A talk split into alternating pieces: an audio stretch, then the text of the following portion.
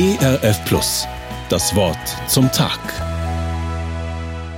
Gedanken sind Mächte. So formulierte es der Psychiater, Neurologe und Seelsorger Dr. Michiaki Horie. Und damit trifft er einen besonderen Nerv unseres Lebens. Beobachten Sie selbst. Wie ist Ihr Gesichtsausdruck beim Frühstück, wenn Sie mit dunklen Gedanken aufstehen? Und wie strahlen Ihre Augen, wenn sie erfüllt sind von guten, heilvollen, fröhlichen Gedanken? Mit was wir unsere Gedanken füttern, das wird uns prägen und unser Verhalten steuern. Welche Brunnen der Inspiration suchen wir auf? Wer sich füllt mit minderwertigem, gewaltvollem, menschenverachtenden, egoistischem Medienmaterial, muss sich nicht wundern, wenn Beziehungen in die Brüche gehen Werte wie Respekt und Rücksichtnahme verkümmern und Misstrauen und Gewaltbereitschaft im Denken und Handeln wachsen. Umgekehrt gilt aber auch, wer den Brunnen seiner Inspiration füllt mit wertvoller Literatur, herausfordernden Gedanken oder aufbauenden Gesprächen, wird spüren, dass sein Denken weit und seine Lebenseinstellung offen und menschenzugewandt wird. Übrigens, Grundlage sämtlicher Veränderungen ist ein verändertes Denken.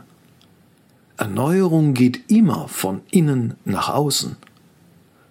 Ein geändertes Verhalten kann sehr aufgesetzt wirken, wenn das Denken nicht übereinstimmt. In der Bibel ist dies ein bereits bekannter Zusammenhang. Paulus schreibt an die Gemeinde in Rom, Passt euch nicht den Maßstäben dieser Welt an. Lasst euch vielmehr von Gott umwandeln, damit euer ganzes Denken erneuert wird.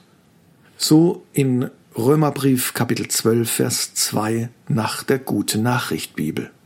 Was könnten denn die Maßstäbe dieser Welt sein? Mir fallen dabei sofort verschiedene Prinzipien ein, die laut propagiert oder unmerklich zum Grundtenor unserer Gesellschaft mutieren. Zum Beispiel ich zuerst. Hauptsache, ich komme vorwärts. Ich muss doch auf mich hören. Ich spüre dieses Prinzip im Straßenverkehr, in der Schlange an der Supermarktkasse, in Diskussionen oder auch in Begegnungen.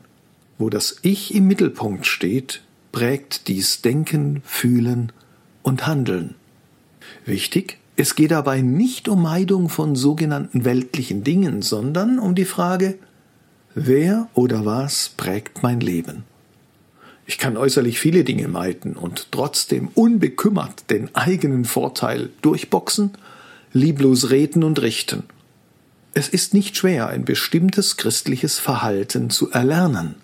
Dabei aber gibt es eine sichtbare und eine unsichtbare Seite. Äußerlich vielleicht treu und aktiv, aber innerlich beherrscht Materialismus, Geiz, Hass, Eifersucht oder dergleichen Denken, Fühlen und Handeln.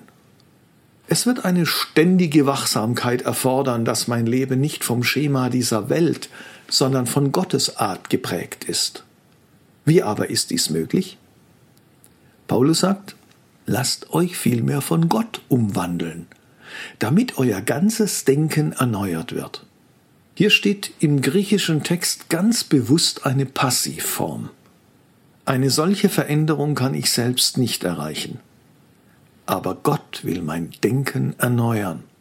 Im Brief an die Galater beschreibt Paulus treffend diese Veränderung. Dort schreibt er, ich lebe, doch nun nicht ich, sondern Christus lebt in mir.